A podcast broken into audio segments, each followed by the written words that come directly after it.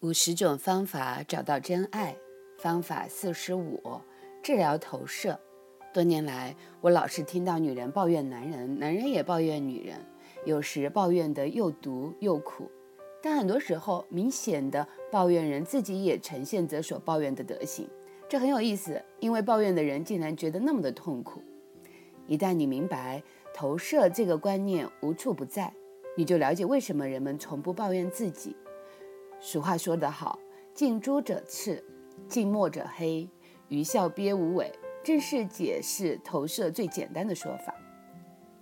投射来自我们拒绝自己的某些人格特质，我们埋藏、否认这些特质的存在，因为我们无法忍受环绕着这些特质的恐惧和内疚。我们把这些人格特质投射到周围的人事，我们甚至也投射我们害怕拥有的天赋礼物。批判、压抑、否认这些天赋才华，然后将这些批判投射到我们外在世界的某人身上。当然，我们投射出去的部分并无法清除我们内在的冲突，却突然地引起与外在人世间的冲突。只要我们投射出负面的特质，我们看到别人就是理当批判、攻击和处罚的。但如果我们没有内疚感，我们就不会有批判。我们就能视周遭的人为需要我们的协助。投射是我们心灵一个很有力的机制。我们和所有的人一起啊来投射，实际上形成了一个地球上的人类的族群或周遭发生的事物情节。我们对某人或某事的看法，是拉上了上百个人一同行硕的。但倘若我们能够拥有治疗或真理的能力，我们就真的能改变我们的认知，进而改变我们所见的世界。这是个有威力的治疗，我已经亲眼目睹了好几百次成效。学习使用这个治疗原理，是赋予自己力量的巨大天赋礼物之一。你的所见显示了你的投射，在最深层处，我们生长的家庭和我们现在的家庭或者伴侣，是我们灵魂负面部分的最佳明镜。这些负面的部分是我们要以此来治疗的，同时也显示了我们可以享用的天赋礼物。我们的灵魂使命中配备一种重要的能力，就是去转化我们所相处对象的负面认知。我们完成越多的治疗、整合、宽恕，宽恕是我们灵魂使命的一部分。我们周遭人事物的负面特质也就因此充满着力量。而变得更加才华洋溢，更加有吸引力，更加对真爱敞开。说的简单一点，假如某个特质令我们沮丧，消减了我们的热情，我们就在那个方面有着负面的自我信念和观念。当我们投射负面的自我观念在外在的世界，我们特别会运用两种不同的形式，其中一种就是我们明白自己也在干着同样的事。另外一种，就是因为明白自己是如此，所以我们就补偿，或者是完全反其道而行之。比如说，假如我们投射我们自己的吝啬在伴侣的身上，我们也许就会注意到自己有时也是蛮吝啬的；或者以第二种形态认为，我们宁死也不会小气。这样的反应，充分地显示了补偿的行为。这种补偿形态，一直我们会表现得慷慨。却从来没有来自给予的自然的褒奖或领受。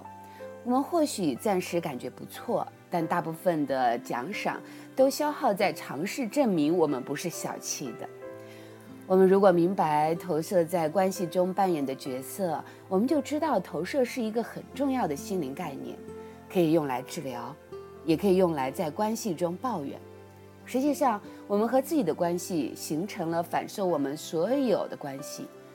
这个非常重要的观念提供了一个关键心灵转化的原理，以便我们去转化我们周遭的人事，特别是我们的关系。借由改变心灵，我们可以转化和自己的关系。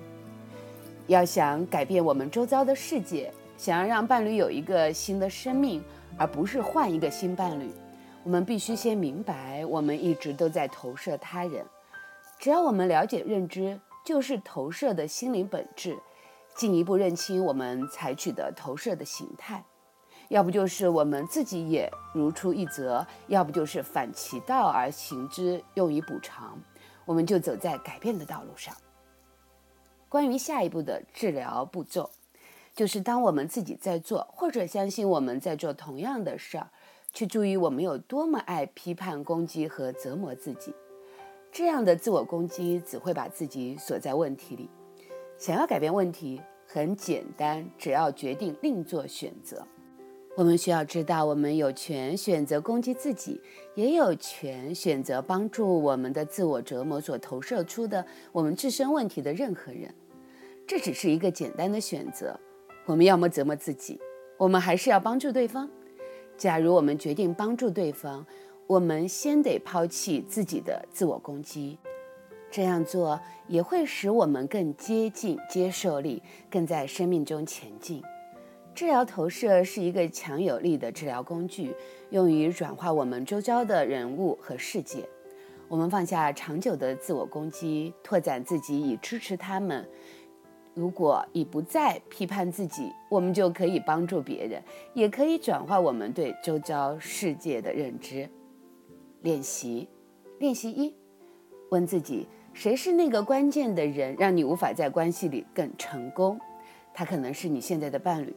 过去的伴侣，或者是父母等等，做以下的练习：留意你的投射，认清那只是你的投射，把投射收回来，找出你的模式是“我也如此”还是补偿，或者两者都有。做以下的选择：我是要一直的攻击自己，还是要帮助他们？看到自己把自我攻击放在一边来帮助支持他们。练习二，你可以经由宽恕别人、自我宽恕或整合来治疗投射。整合的方法很简单，就是去选择负面的性格，溶解回自己的内在，这些负向的性格就随之消失了。虽然负面的性格还是会被留作未来负面情况发生的解药。但是它其中的能量，也就是我们用于形成负面自我观念的能量，是被融回我们的内在的。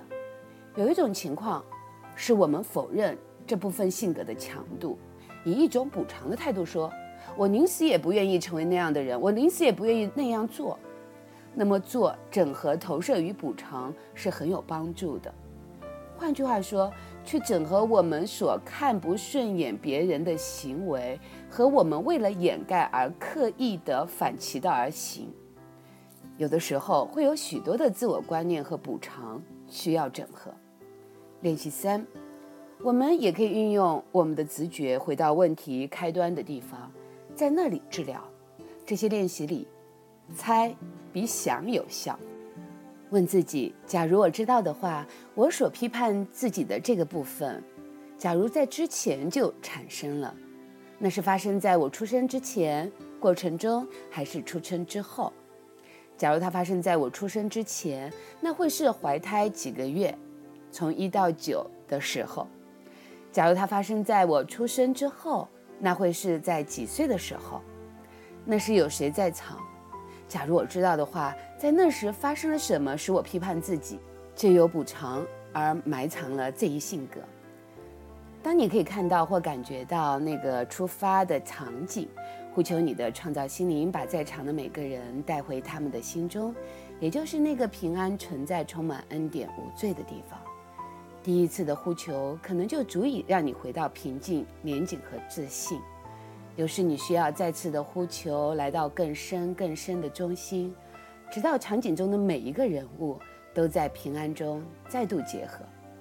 平安、严谨和回到中心是同时自然存在的。当其中一项发生的时候，其余的就自然的跟着出现了。亲爱的，关于这个投影的投射的这个原理啊，实际上在我的课程里我也经常说。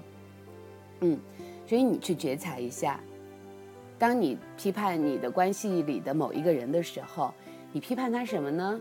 你觉得他哪里让你特别不能接受、特别看不惯、特别受不了呢？或者特别伤害你呢？你试着拉回来看看，一种可能就是在某些程度，在某些角度，你跟他一模一样。只是有可能你所表现的形式或者对象不同，或者在某个行为的领域不同，或者有可能就是你反其道行之，因为你不想自己是那样的人，所以你掩盖了，然后你补偿了，然后你就表现出我绝对不是这样的一个情况。但是其实恰克有一句话说的非常非常让我触动，他说：“如果说我们内心是没有这种内疚感，没有这种补偿的话，我们是不应该有评判的。”因为这时候我们就会看到啊，周围的人这么的糟糕，这么的有问题，是需要我们的协助，所以我们就会去帮助对方，我们就去爱对方，接受对方。一旦你有情绪，一旦你看不惯，一旦你有评判，就一定意味着你有投射的这个机制在你的身上发生。但是也不要以此就是说啊，那我不够好，很简单。不用批判自己，因为实际上投射也是你一直在自我攻击的一个表现形式。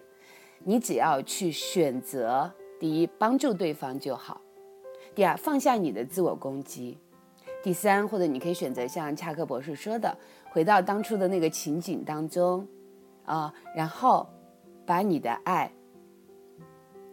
带回到那个场景，然后呼求你的高层心灵、创造心灵。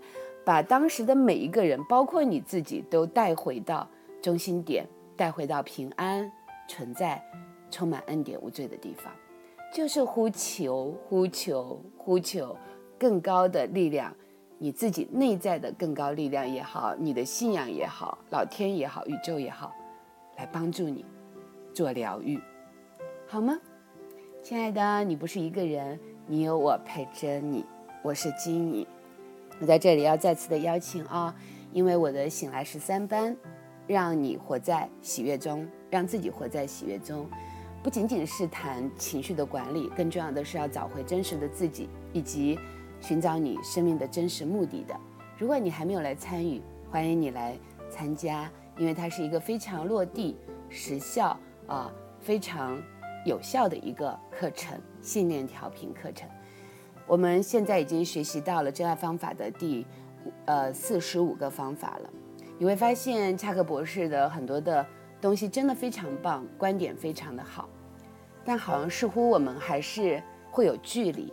嗯，生活是需要落地实修的，有时候其实真理就是很简单的，关键就是看你愿不愿意去接受，愿不愿意学习，愿不愿意去行动了。好吧，那亲爱的，那。我们就在所有的地方，我的微博、我的微信公众号，啊，我的微课、我的视频直播里，我们不见不散吧。